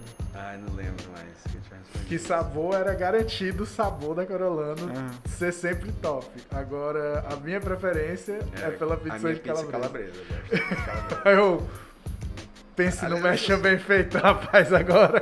É, eu acho que tu perguntou assim, qual é a pizza mais gostosa? Alguma Ah, coisa assim. sim, A é mais go- verdade. Todas são gostosas e tal, mas... A minha preferência, se é isso que você está perguntando, a minha preferência é calabresa, né? E eu, ta- eu rapaz, também vou tava fazendo a lista, assim, do- dos espaços que eu conheço e não conheço. eu não conheço do Viriato. É, rapaz, que são muito Pois corre, vai que daqui 10 anos Ah, tem mais espaço. Nossa, tem no máximo 10 fazendo- anos. Se tem um negócio que eu não tenho, é apego. Eu fecho Tô vendo aí. da noite pro dia. Nenhum apego. É bom ter essa liberdade. Nenhum apego. Na hora de fechar, Deus, Deus informa. Ele diz, está na hora de fechar. Ele A fala. iluminação divina sempre é importante. Uhum. E vamos nós. Mas é isso aí. Espero ter contribuído aí. Eu não sei se se o público é da psicologia especificamente, Não, não, é é um aberto. público geral aberto. Mas é isso, o empreendedorismo ele é generalista, cara, assim, é, você faz dinheiro com o que quiser. Ele tá aqui, ó, aprendendo esse negócio aqui. Isso custa tanto dinheiro aprender a operar áudio, com Uhum. tanto de lançamento digital que tem, saber operar um podcast desse, saber gravar, como gravar, saber impulsionar, né? Tem uns caras ficando milionários fazendo o que ele tá fazendo aqui. Sim. Aí você diz assim, putz, mas é só operar uma maquinazinha, né? Um, um, bu, um boom, né? Com, com os microfones. Pois é. Só com esse detalhezinho aqui, tem gente ficando milionária. Uhum. Claro, que é o cara fazer o processo todo, né? Do podcast, Sim. sabe? Tá? Ter um estúdio. E o cara fica montado. Uhum. Qual a diferença? É que ele só vai fazer daqui uns meses. Mas Uhum. ele vai fazer. Sim. Depois da nossa conversa aqui, ele vai começar a montar o estúdio dele, a gravar e ofertar o pessoal que faça o podcast e ele vai abrir lá o Spotify do cara. Então, assim, possibilidade de ganhar dinheiro, a gente vê. Eu, eu vejo possibilidade de você viver bem, né? E quando eu falo de viver bem, gente, não é de acumular dinheiro. É ter dignidade profissional. Uhum. É escolher quanto quer ganhar, quanto quer trabalhar, né? É, ah, mas eu não sou capitalista, eu não preciso de muito dinheiro. Ah, cara, então você ganha e ajuda quem precisa. Uhum. Não- Você não precisa acumular tudo. Sim. Ganha muito e ajuda quem precisa. Uhum. Uma das funções de ter muito dinheiro é ajudar quem precisa. E quando eu falo ajudar quem precisa, não é ajudar seus primos, não. É ajudar morador de rua, uma entidade, etc. Né? Sim. Então é obrigação social nossa, enquanto é, profissionais de resultado, ter esse viés empreendedor também, que é legal. contribuir. Sim. Contribuir. Eu não, eu não vim pro podcast aqui só porque você me convidou. Eu vim porque você me convidou e porque pelo menos uma pessoa de, de quantas eu não sei vai escutar, vai dizer assim, putz, esse 30 segundos me tocou. Uhum. Basta 30 segundos para pagar a minha vinda, assim, alguém que tomou uma iniciativa, né? Alguém que disse assim, pô, se esse cara teve coragem, eu posso também, né?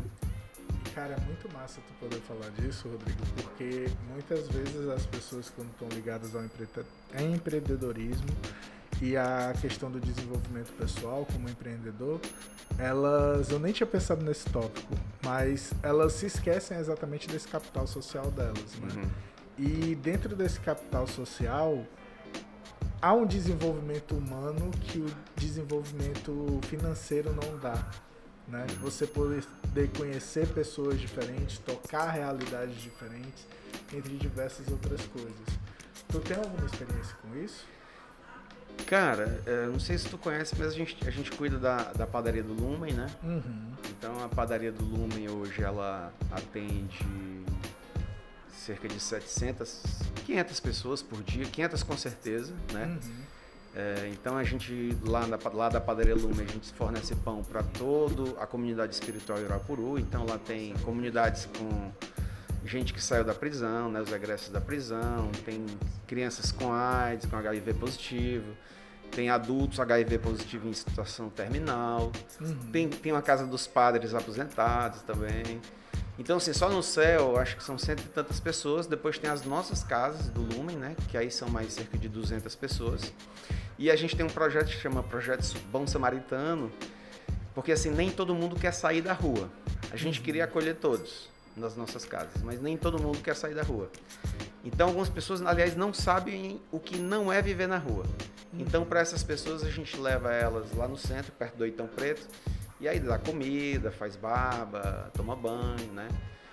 Então, assim, tem a padaria Lumen, e aí agora eu tô junto com o Food for Poor, é, trazendo doações de padarias para o Brasil. Então a gente conseguiu, já, a, a do Lumen já estava funcionando, a gente conseguiu uma doação de uma padaria profissional, né? Agora a gente está precisando de dinheiro para montar, porque, porque depois que chega o equipamento também tem que instalar, né? Uhum. É outra, outra fortuna. E a gente conseguiu uma para o interior do Maranhão, para a Fazenda da Esperança, que é onde recupera é, gente, pessoal da drogadição, né? E rua também, né? Normalmente as duas coisas normalmente estão vinculadas. Às vezes não, às vezes lá na Fazenda da Esperança, que é no interior do Maranhão, tem gente classe média também que vai lá, fica internada. Mas esses aí a família colabora e tem um pessoal que a gente tira da rua também. Então, é, o fundo ele é muito rico, Uhum. né? E aí a gente quer levar isso pro mundo todo, né? Assim, já, já tem duas. né? É, a nível A Brasil, gente não tinha nenhuma, já tem duas. Assume as duas. Não, aí não é bem que eu assumo. Qual é a minha função? Aí é que entra a função. Aí é que onde, onde entra a coisa do empreendedorismo, da influência, né? De você ter que constituir poder simbólico.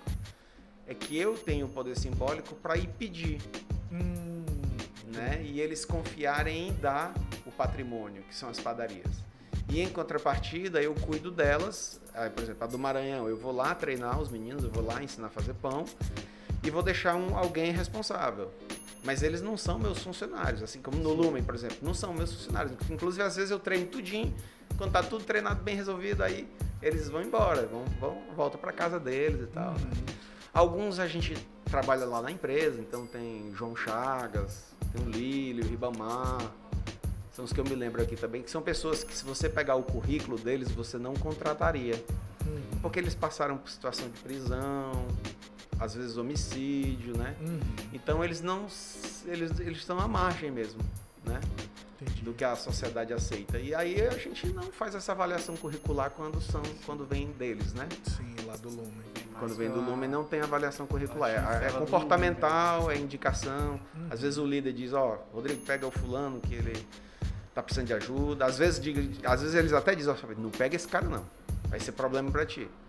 Né? Porque, enfim, às vezes a, a, a construção, construção da, da percepção de vida dessas pessoas é muito diferente, gente. É muita realidade, é muito diferente. Tem, um- tem um, só pra, pra gente terminar, pra não se alongar muito, tem um cara lá que é muito interessante. Ele, ele matou o pai com 13 anos de idade. Ele era abusado, apanhava, a mãe apanhava, apanha, todo mundo apanhava em casa e o pai abusava de todo mundo. Aí com 13 anos ele matou o pai e ele foi pra rua. Ele ficou 30 anos morando na rua, achando que a polícia estava procurando por ele. Então ele não podia ver a polícia, que ele se escondia. Então ele se escondia de todo mundo. Aí com 43 anos, 44, ele foi acolhido lá no Lumen. Não queria ir, ele só foi porque quem acolheu ele foi uma irmã que explicou que lá não tinha polícia, que não era polícia. Esse cara não, não ressocializa mais. É, tá Ele não, ele está condenado a, a, Se esconder da polícia. a se esconder da polícia. Uhum. Exatamente. é. Acho que a a- o cérebro dele hoje deve funcionar fugindo da polícia, né? Fantasma, né? Então onde ele estiver, ele vai estar preso fugindo da polícia, né? Que massa, Rodrigo, saber disso. Eu também participo de um projeto social assim. Hoje mesmo tava lá na, na Praça da Lagoinha, no centro e tal. Assim, as realidades bem. E É, eles falavam diferentes. muito da Fazenda do Maranhão. Né? Um deles, Tem a do Maranhão, aqui hoje. tem aqui a das mulheres, né? Tem. a do Maranhão, tem a dos homens aqui em Pacatuba, da Fazenda da Esperança, mas a do Maranhão é a maior, né? É. É é. maior. Bons afetos da, da Fazenda Esperança do Maranhão. Vale a pena conhecer, gente. Esses É. projetos são bem legais. Caramba, é muito rico assim, essa experiência, saber disso e poder promover também esse movimento, né? Porque, querendo ou não, quando a gente faz parte desses projetos sociais, pelo menos eu me sinto muito bem, muito feliz com isso. E gera essa satisfação, não gera? É, cara, isso pra mim já virou é, uma. faz parte já, assim, né? Uhum. né? Eu nem tenho satisfação. Tem dia que eu fico com raiva, e digo, nunca mais eu piso lá. aí no dia... Aí os caras me ligam, aí eu disse, tudo bem, amanhã eu tô aí. Né? Aí, entendeu? Assim, porque, porque, cara, a gente, a gente faz a gestão da escassez, assim, né? Do recurso. Porque são muita gente, muita gente para ser atendida e pouco dinheiro para Uhum. E aí vive um conflito, né? Assim, a instituição vive naquele conflito de precisar de dinheiro e não ter dinheiro, né? Uhum. Mas é isso, aí isso fica papo pra gente conversar num outro é que a gente for falar de é, responsabilidade velho, social. Tá Senão ninguém tempo. assiste, ninguém é. vai ouvir o podcast. É que a gente já tá chegando no tempo mesmo que a gente reserva. É. Mas, a Rodrigo, a gente aqui tem um costume para finalizar o nosso podcast. Uhum. E dentro desse costume a gente resume em uma palavra esse encontro que a gente teve agora. Qual seria a palavra que tu define esse encontro de hoje?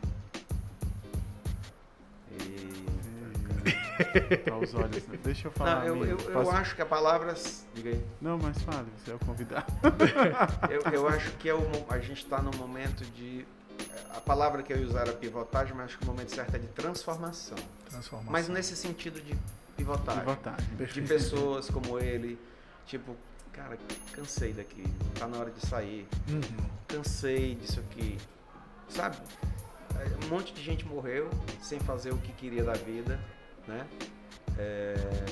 Aliás, um monte de gente morreu de Covid sem, sem saber o que iria fazer da vida, uhum. né? Assim, porque morreu jovem, morreu velho. Sim. Então, assim, cara, a gente só tem uma vida, é, vai ser bem rápida. Tem que ser boa, né? Tem que ser boa. E todo mundo merece ser boa. Então, assim, a gente tem que transformar, né? A não ser que assim, não, estou satisfeito, estou fazendo isso aqui, adoro isso aqui, adoro bom, ótimo também. Se, já, se a pessoa já chegou no que é ótimo para ela, eu acho que esse, essa é a situação ideal. Né? Porque assim, eu sou um inquieto constante. Né?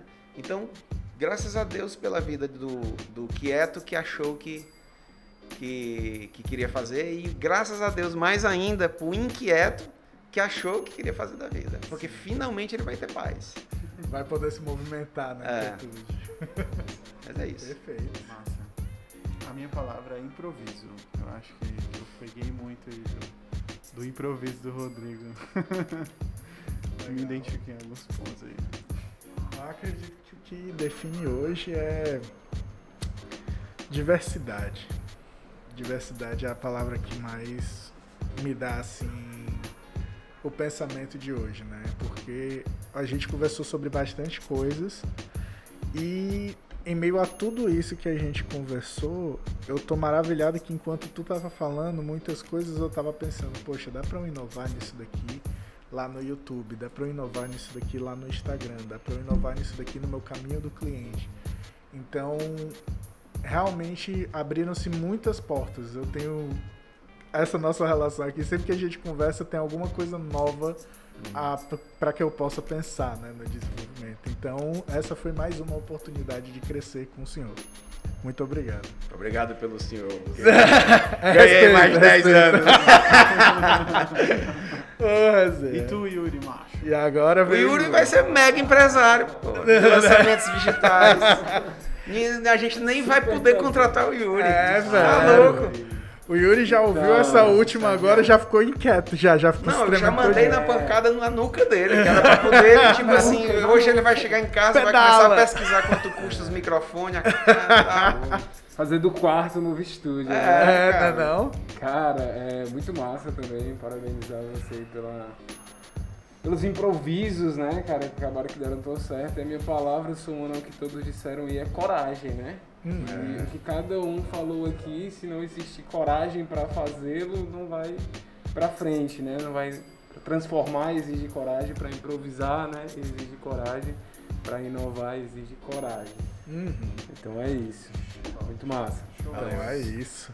Galera, muito obrigado pela atenção de vocês. Novamente, muito obrigado, Rodrigo Viriato, pela Valeu. presença. E nós vamos nos despedindo aqui do FB Ideias Iguatemi, onde a gente grava o nosso querido podcast. E em breve estaremos com mais podcasts para vocês. Novas profissões, novos olhares e novas percepções. Um grande abraço a todos. Valeu, galera. Fui!